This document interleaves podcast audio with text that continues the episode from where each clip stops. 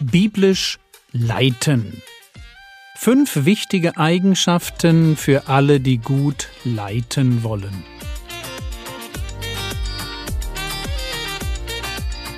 Theologie, die dich im Glauben wachsen lässt, nachfolge praktisch dein geistlicher Impuls für den Tag.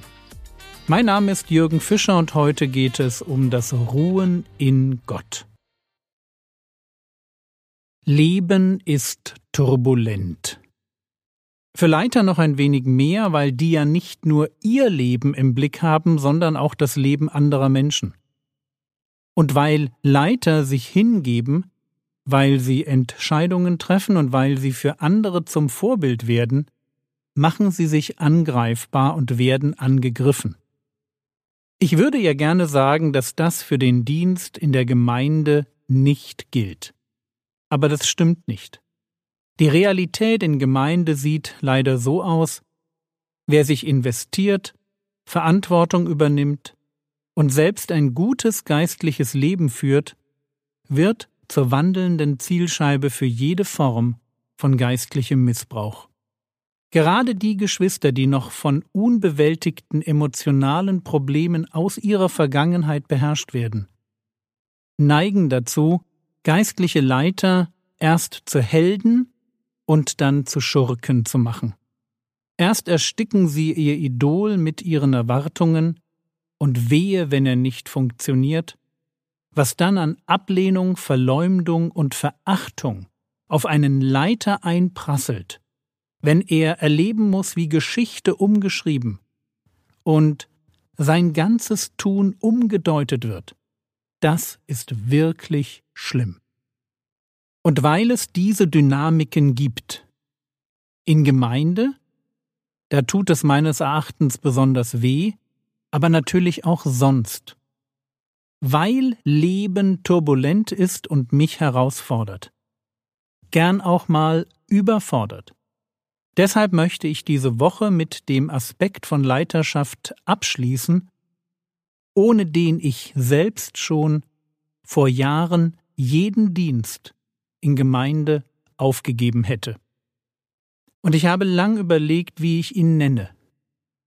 Am Ende heißt er Ruhen in Gott.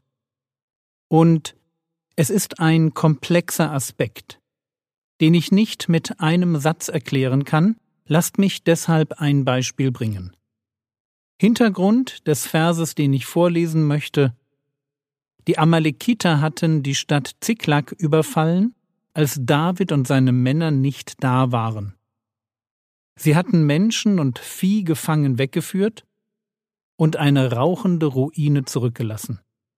David kommt mit seinen Männern zurück, und dann heißt es 1. Samuel, Kapitel 30, Vers 6, Und David war in großer Bedrängnis, denn das Volk sprach davon, ihn zu steinigen. Denn die Seele des ganzen Volkes war erbittert, jeder war erbittert wegen seiner Söhne und wegen seiner Töchter, aber David stärkte sich in dem Herrn, seinem Gott. Es ist dieser letzte Satz, um den es mir geht. David aber stärkte sich in dem Herrn, seinem Gott. Das ist, was ein Leiter gelernt haben muss. Mitten in der Not muss es mir möglich sein, in Gott alles zu finden, was ich brauche, und bei ihm aufzutanken. Wisst ihr, David hatte auch alles verloren. Er war genauso erschüttert wie alle anderen. Auch er hatte geweint, bis er nicht mehr weinen konnte. Aber jetzt kommen zum eigenen Schmerz noch die Vorwürfe seiner Männer. Einer muss ja schuld sein. Und dieser eine ist David. Und so kommen die ersten Stimmen auf, ihn umzubringen. Also David verliert seinen Besitz, seine Familie und dann on top Todesdrohungen. Und dann heißt es aber, David stärkte sich in dem Herrn, seinem Gott. Wie geht so etwas? Wie komme ich dahin, dass mir Gott in größter Not alles ist? Wie schaffe ich das, dass mich nicht die Panik beherrscht, sondern ich mit Gott Herr meiner Gefühle und Herr der Umstände werde. Wie wird mir Gott mit den Worten des Psalmisten Fels und Burg und Schild und Festung?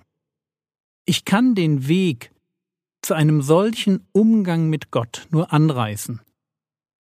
Aber im Moment sehe ich folgende Teilaspekte, die alle dazu beitragen, dass ich wirklich in Gott ruhe und nicht nur weiß, dass ich ja eigentlich als Christ in Gott ruhen sollte. Punkt Nummer eins: Trost. Der Moment meiner Bekehrung zu Gott heilt nicht meine Vergangenheit. Ja, die Schuld der Sünde ist bezahlt und die Macht der Sünde ist gebrochen. Aber sie ist noch da. Und deshalb muss mit der Bekehrung eine Erneuerung des Denkens einhergehen. Und eine Sache, die neu gedacht werden muss, das ist meine Vergangenheit. Genau genommen sind es vergangene Momente der Angst, die von Scham und Demütigung, Schande, Ohnmacht, Verwirrung oder Verzweiflung begleitet wurden. Ob ich mir das eingestehe oder nicht, diese Momente in meinem Leben, vor allem in meiner Kindheit, haben Spuren hinterlassen. Und sie werden mich über den Moment der Bekehrung hinaus prägen. Sie sind ein Grund dafür, warum uns Gott als ein Gott des Trostes mit dem Wort der Wahrheit begegnen will. Gott will unsere zurückliegenden Verletzungen trösten. Er will sie ans Licht bringen und ihnen die Macht über uns nehmen. Deshalb ist das bewusste Trauern über die schlimmsten Momente meines Lebens Trauern vor Gott, bis er mich übernatürlich tröstet und er mir die Kraft gibt, zu vergeben und loszulassen. Deshalb ist genau das so wichtig. Also Punkt eins: der Ruhe in Gott geht das Getröstetsein von Gott voraus. Punkt zwei: Gott als Vater. Die Vaterschaft Gottes ist ein zentrales Element meines Glaubens.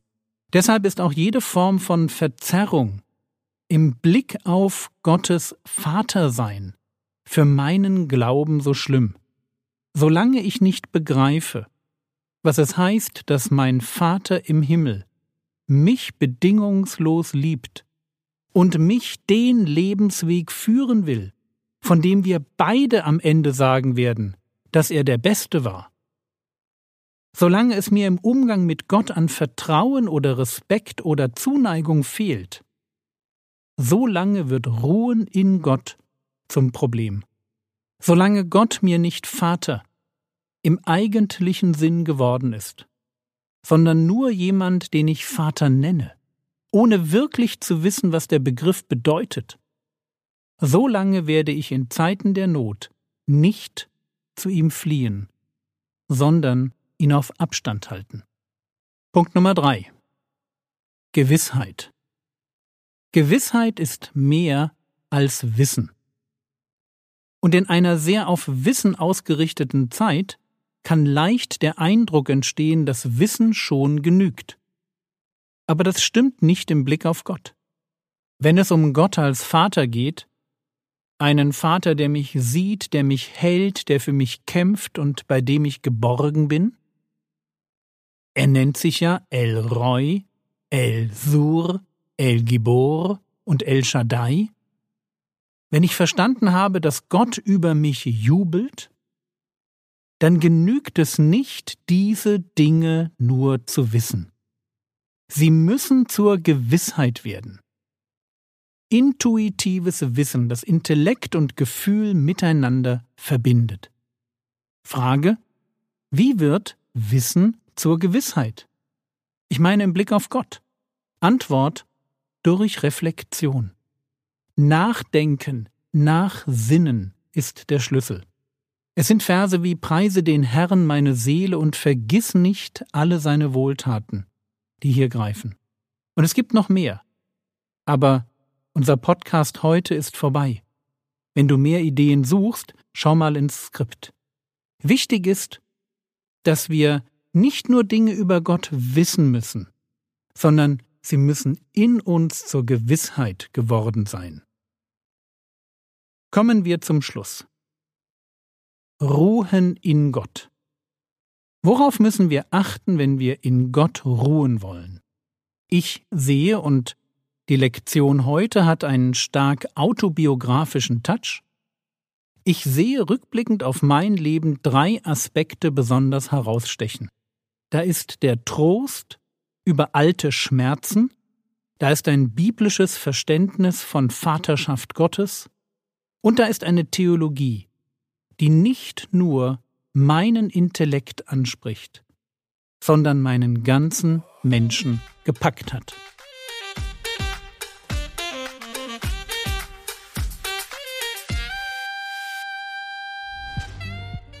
Was könntest du jetzt tun? Du könntest einmal darüber schmunzeln, dass es heute definitiv etwas zu psycholastig war und dich fragen, ob du das im Skript empfohlene Buch zum Thema Vergangenheitsbewältigung lesen solltest. Das war's für heute. Du hast Lust auf Bibelfragen und kannst gut Englisch? Immer freitags auf YouTube 22 Uhr Mike Winger beantwortet 20 Fragen von Zuhörern. Meine absolute Hörempfehlung. Der Link ist im Skript. Der Herr segne dich, erfahre seine Gnade und lebe in seinem Frieden. Amen.